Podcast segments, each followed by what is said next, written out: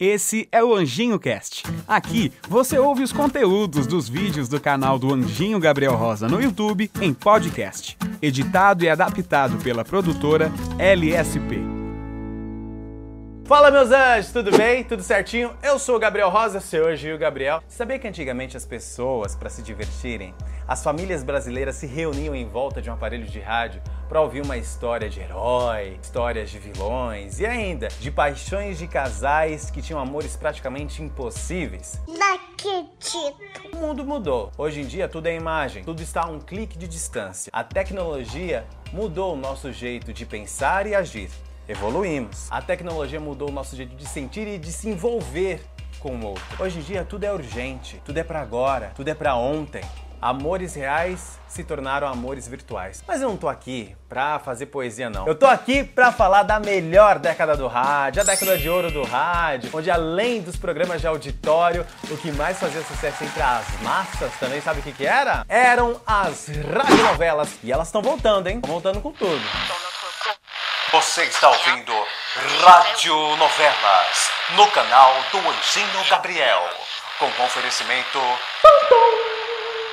Sapão Totopão, porque se não for sapão, não é pão.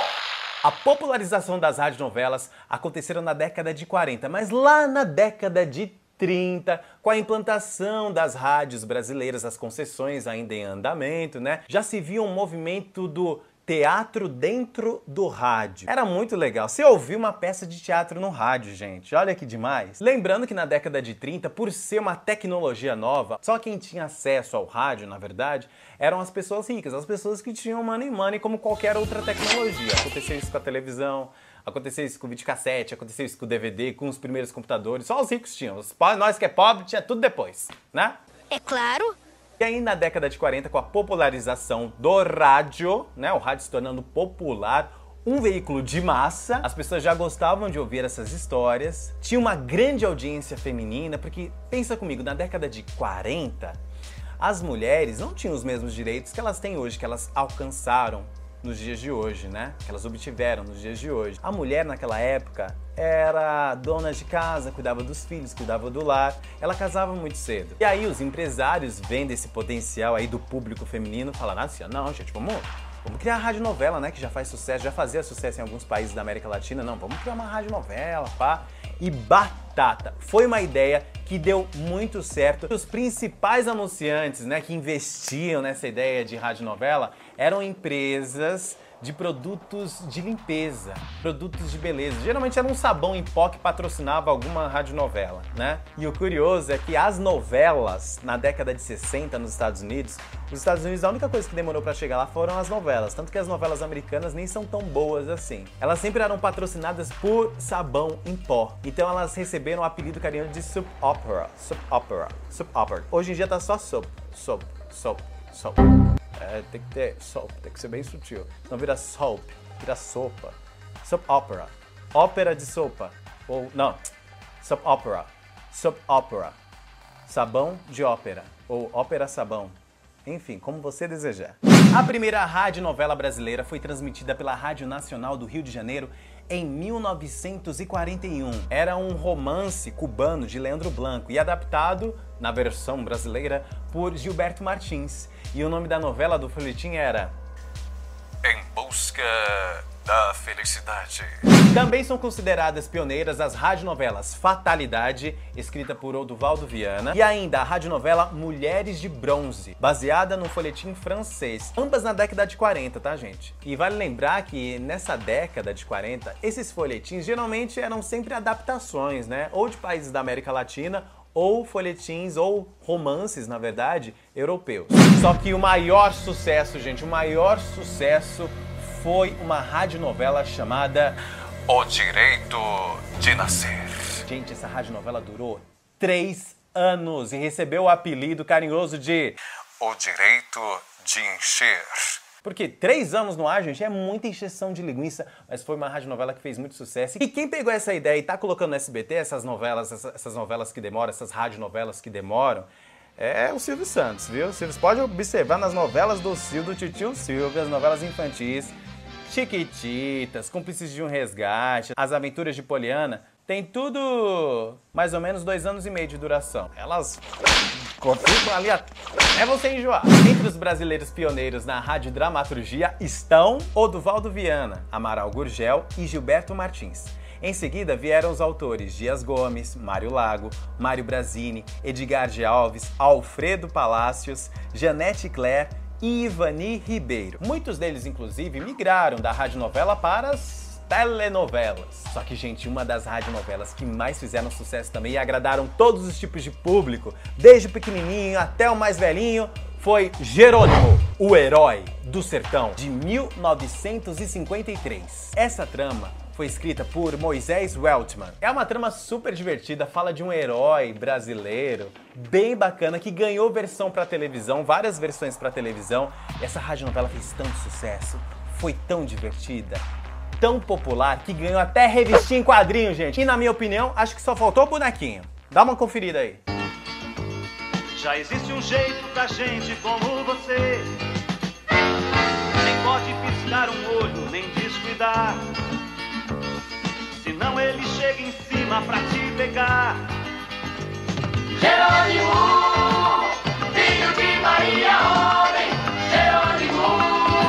E o mais legal é que nas radionovelas você percebia que a galera tinha uma impostação de voz, assim, né? Como eu tô brincando ao longo do vídeo. As mocinhas falavam assim, tinha uma coisa bem princesa, né? Tá bom, querido. Dica do anjo. Sabia que existe uma peça de teatro chamada Caros Ouvintes, que foi escrita por Otávio Martins e ela tá em cartaz desde 2014, circulando pelo Brasil todo. Aqui, gente, ó, caros ouvintes, revista da Rádio Dramaturgia Brasileira por Otávio Martins. Tem até o livro. É uma peça bem legal. Foi interpretada por vários atores, né? Porque desde 2014 eu assisti nesse ano de 2019. E ela é bem bacana porque ela fala justamente dessa transição, transição do rádio com a chegada da televisão onde os personagens eles fazem muito sucesso com uma radionovela e aí o diretor tem a ideia de colocar o último capítulo dessa radionovela aberto ao público, as pessoas vão poder assistir os atores, né? E passa numa época onde o Brasil vive muitos movimentos, bem na época da ditadura, né? Nessa obra, muitos personagens ficam preocupados com a chegada da televisão, há um certo preconceito, né? É o velho dando espaço para o novo. Fala de várias questões sociais. E é um fato, né? Com a chegada da televisão, muitos profissionais do rádio foram dispensados, porque os programas de auditório migraram para a televisão. As radionovelas foram extintas e migraram para a televisão, né? Onde a imagem vendia bem mais do que o áudio.